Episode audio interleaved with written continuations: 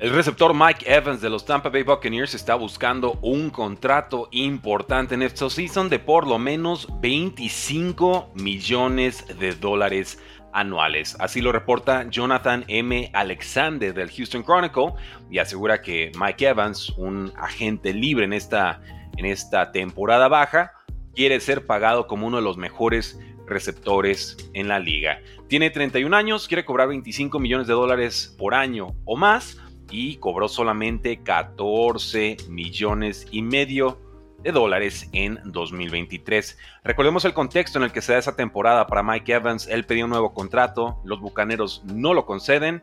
Mike Evans pone una fecha límite de semana 1 y dice, si en esa fecha yo no tengo una extensión de contrato, yo ya no negocio con el equipo durante la temporada. Pues bueno, a partir de ese momento, Mike Evans tuvo 79 recepciones, 1255 yardas y 13 touchdowns. Superó la marca de las 1000 yardas por décima vez en cada una de sus temporadas NFL, lo cual ya es un récord en la historia de la liga. Y sabemos que va a buscar este dinero importante y creo que lo, lo merece.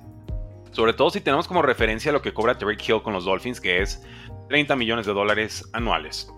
El segundo en esa eh, cifra o en esa escala sería Devante Adams con 28 millones de dólares y él está con Las Vegas Raiders. Entonces, ¿qué pueden hacer los Bucaneros ante la inminente salida de este receptor superestrella talentoso que a mi parecer su estilo de juego todavía le va a permitir producir de forma importante, ya que gana con poder, con tamaño, con algo de velocidad sí, pero sobre todo dominando en las alturas? Bueno, podrían renovarlo, retenerlo y o ver qué hacer con el quarterback Baker Mayfield, porque hay muchos agentes libres con los Bucaneros este año. Está Baker Mayfield, que te va a cobrar 40 45 millones anuales. Está el liniero Tristan Wirfs, que es bastante bueno.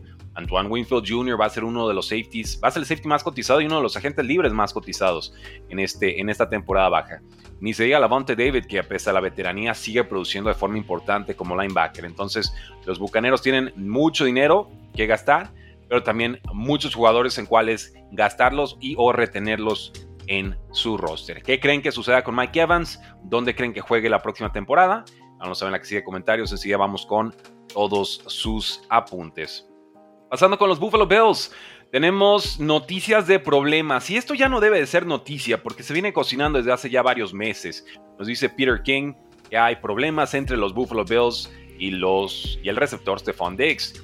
King asegura que los Buffalo Bills quieren hacer una reestructura, una cirugía mayor al contrato de Stephon Diggs en esta offseason y que probablemente Stephon Diggs no esté muy contento cuando le pidan hacer ese ajuste contractual. Y por ajuste contractual realmente nos referimos a bajarse el sueldo. Eh, ¿Vale la pena Stephon Diggs con ese contrato que tiene en estos momentos? Eh, va a costar 28 millones de dólares de impacto salarial en 2024, lo cual es pareciera excesivo, dado que hubo un declive importante en la producción de Stephon Diggs en la segunda mitad de la temporada. Tiene ya 30 años, promedió solamente 48 yardas por partido después de semana 6 y estuvo prácticamente invisible en la derrota contra los eh, Kansas City Chiefs. Tuvo tres recepciones para 21 yardas, incluyendo un pase soltado costosísimo que, eh, que Josh Allen le puso en pase largo directito en sus manos. Elio Shakir, la quinta ronda del 2022, tuvo más yardas aéreas y más touchdowns que Stephon Diggs en las últimas 10 semanas de la campaña. Viene en ascenso, se los he presumido. Ojo con él, creo que va a ser un jugador importante para los Buffalo Bills. Pero también podría darse un escenario de trade con Stephon Diggs. Un trade si se da antes de junio 1 costaría, no ahorraría 3.1 millones de dólares. O sea, Buffalo no ahorraría dinero si cambia Stephon Diggs de su equipo. Si cambian a Stephon Diggs Después de esa fecha de junio 1, podrían liberar 19 millones de dólares, pero dejaría algo de dinero muerto en temporadas futuras. Entonces, esos son los escenarios más probables con Stephon Diggs. Acepte bajarse el sueldo, que sea cambiado antes de junio 1 o que sea cambiado después de junio 1. Esto de junio 1 es una etiqueta que los equipos le pueden poner a un jugador. No tiene que ser exactamente en esa fecha de junio 1, pero bueno, para efectos contables te permite partir el impacto salarial de una salida de, un jugador a dos campañas distintas. Yo que creo que va a suceder, creo que Stefan Dex no va a aceptar bajarse el sueldo y creo que lo terminarán cambiando con esta designación de post junio 1. ¿Dónde jugará Stefan Dex? Enseguida veo qué opinan todos ustedes en los comentarios. Con los Chargers tienen flexibilidad gracias al rendimiento de un linebacker externo de nombre Tuli Tuipulotu.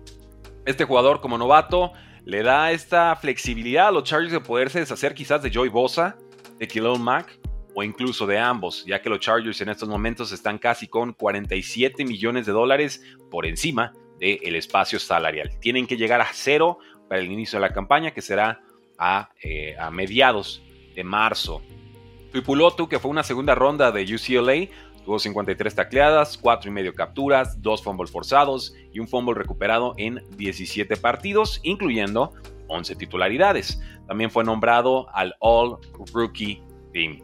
Cortar o cambiar a Joy Bosa te ahorraría o limpiaría 14 y medio millones de dólares o hasta 22 millones de dólares. O sea, el corte te da 14.4 millones libres. Eh, cambiarlo te libera 22 millones de dólares. Si cortas o cambias a Khalil Mack, estás liberando más o menos 23 y medio millones de dólares. Entonces, eh, son buenos jugadores, son útiles jugadores, pero ¿qué va? Con este contrato, con nuevo régimen, con nuevo general manager, con nuevo todo, creo que su tiempo en el equipo ya se agotó. En cuanto a los Vikings, estarán buscando a jugadores importantes, algunos de Ravens, algunos de Dolphins, uno por ahí de los San Francisco 49ers. Y es que Alec Lewis de The Athletic espera que los Vikings vayan por jugadores defensivos en esta agencia libre. Por primera vez en años, Minnesota va a tener espacio salarial que gastar en agencia libre y la opción principal sería Christian Wilkins, quien encajaría perfecto en el esquema defensivo de Brian Flores, porque recordemos, Brian Flores fue el head coach de los Dolphins y ya trabajó con Christian Wilkins y, obtuvo buena producción de él.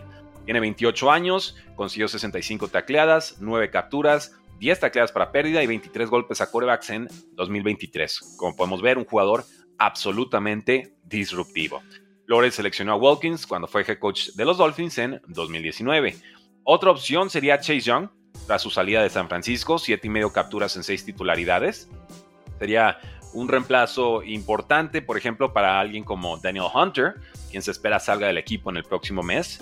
O también está Patrick Quinn, el linebacker estrella de los Baltimore Ravens. Tiene una mejora importantísima en la posición de, apoyador. Vikings necesita reemplazar a Jordan Hicks, que ya tiene 32 años. Entonces, cualquiera de estas tres piezas podría llegar en agencia libre. Yo creo que alguna de las tres sí llegará. Y es importante porque Brian Flores necesita piezas para poder trabajar. Pudo disfrazar con esquemas exóticos, con mucha cobertura de zona extraña, eh, la carencia de talento que había en su defensiva, pero vimos que al final de temporada eso ya no estaba funcionando. Entonces, los esquemas solo dan hasta donde los jugadores permitan. Hay que hacer esa inyección de talento. Esperen ver alguno de estos tres nombres: Christian Wilkins, Chase Young o Patrick Quinn con los Vikings el próximo año. Y en noticias generales tenemos bastantes el día de hoy. El Tyrant de los 49ers, George Kittle, ya practica de forma limitada, tiene molestias de pie. Los Seahawks entrevistaron al head coach de UCLA, Chip Kelly, para su puesto de coordinador ofensivo. Los Cowboys entrevistaron a Rex Ryan para el puesto de coordinador defensivo. El ex coach de quarterbacks de los Santos, Ronald Curry, será contratado por los Buffalo Bills como coordinador de juego aéreo y coach de quarterbacks. El ex coach de quarterbacks de las Águilas de Filadelfia, Alex Tani, se unirá al staff de los Indianapolis Colts como un, bajo un rol ofensivo que todavía no se especifica. El receptor de los Kansas City Chiefs, Dare Stoney, tiene una lesión de cadera y está en duda su participación en el Super Bowl, asegura el head coach Andy Reid con eh, Alonso Highsmith, que era el general manager de la Universidad de Miami en cuanto a operaciones de fútbol. Fue contratado por los Patriotas de Nueva Inglaterra para un rol desconocido. Highsmith eh, ha trabajado con Packers, con Browns, con Seahawks y ahora se une con Gerard Mayo para tratar de levantar nuevamente a la franquicia de los Patriotas. Y el receptor que estuvo con los Broncos, Tricon Smith, muchos lo recordarán con los Santos de Nueva Orleans, firmó un contrato de futuros para llegar a los Detroit Lions en este off-season. Entonces será parte del roster de 90 jugadores. Ya lo tienen, damas y caballeros, nuestro podcast, nuestro episodio del día de hoy. Suscríbanse a este su podcast 3 y fuera NFL en Spotify, en iTunes, en YouTube Music, donde sea que ustedes prefieran. Descarguen los episodios y déjenos una reseña de 5 estrellas. Nos ayuda muchísimo para que estos episodios puedan estar llegando a más y más personas. Porque la NFL no termina, nosotros tampoco. Es y fuera.